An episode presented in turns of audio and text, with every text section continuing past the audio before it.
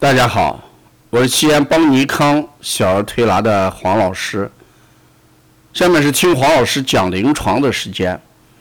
今天我给大家分享的一个案例：小儿过敏性紫癜的心理原因和调试方法。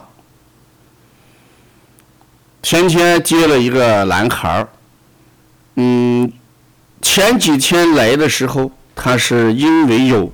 呃，扁桃体化脓而发烧，一直呢处于低烧的状态。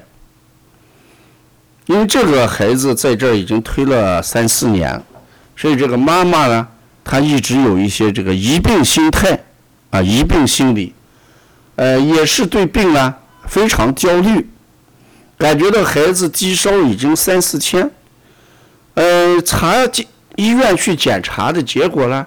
也没有什么大的问题，只是超 C 反应蛋白很高。这时候我给他讲，这种超 C 高的原因啊，就是说明这个最近的孩子是一个敏感体质。我在讲临床辨证的时候，讲无敏症的时候，讲到心敏呀、肾敏啊、脾敏啊、肝敏，我在那本书里面讲到。小孩的过敏，从中医上来讲，就是抵抗力弱的表现，阴阳失衡的表现。所以这个孩子应该要从还是坚持以往的扶正，在这里面要讲的这个孩子，我经常用扶正的手法，哎，做的相对要多一点。结果呢，呃，晚上幼儿园回来，呃，突然出现了什么？红声性的紫癜，都出来是红点点，到医院去一查，就是过敏性紫癜。从这个发病过程到这个结果，呃，我想讲的就是一个心理性的一个调试的问题。如果从中医上来讲，这个孩子的紫癜与孩子的心理有一定的关系。你妈妈这两天非常焦虑，老是把孩子从学校接过来，到处去检查，给孩子形成了很大的压力。当孩子心灵上有很大的压力的时候，影响到消化系统，那可能这两天就食欲减退，呃，不好好呃吃饭。如果影响到呼吸系统，有可能就会引起咳喘，呃，咳嗽、镇咳。如果这种心理因素影响到血液系统，那就会出现流鼻血，甚至紫癜这样的症状。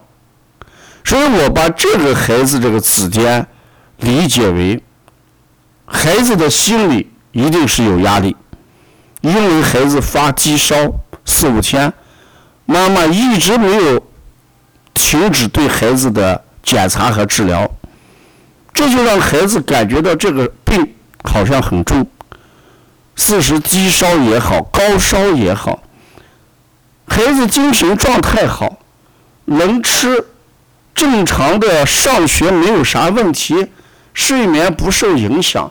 孩子也不烦躁，那我们不要关注，可能要比你关注要好得多。你不去关注他，他的温度也会逐渐正常下来。你过分的关注关注他，或者过度的关注他，给孩子形成了很大的压力。所以呢，这个孩子在这种心理压力下。没有影响他吃饭，也没有影响到他呼吸，但是引起的症状就是全身性的紫癜。那为什么要讲气与紫癜有关系呢？我前面讲过，气有统血的作用，气也有摄精的作用。如果一个孩子气虚，汗就很多，气虚，血就会溢于脉外。所以这个孩子就是因为心阴性的问题，而导致血溢于脉外，而形成什么子痫？那如何进行调试？妈妈一定要改变过度焦虑、疑病心态，不要把疾病往大里放，一定要藐视疾病。你把疾病往大里放，你就觉得病很重要，病很重，给你的压力很大。你把病往小里放，那你的正气就足够战胜这个病。所以，这个妈妈首先要排除这个、消除这个疑病焦虑的心态。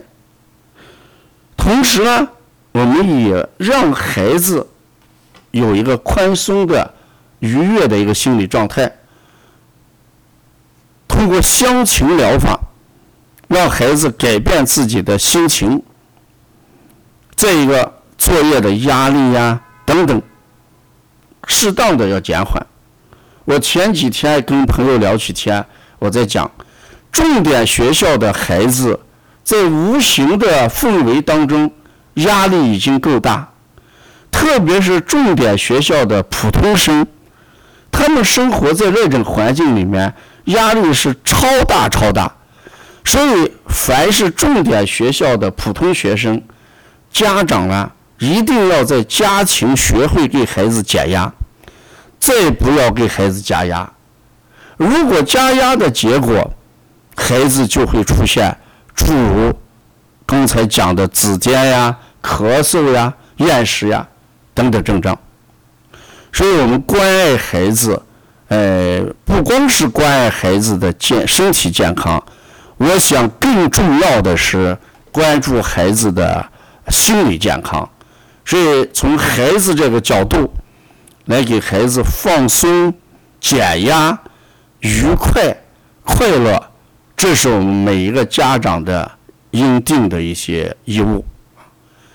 要了解更多的一些资讯，你可以加微信幺七七九幺四零三三零七，谢谢大家。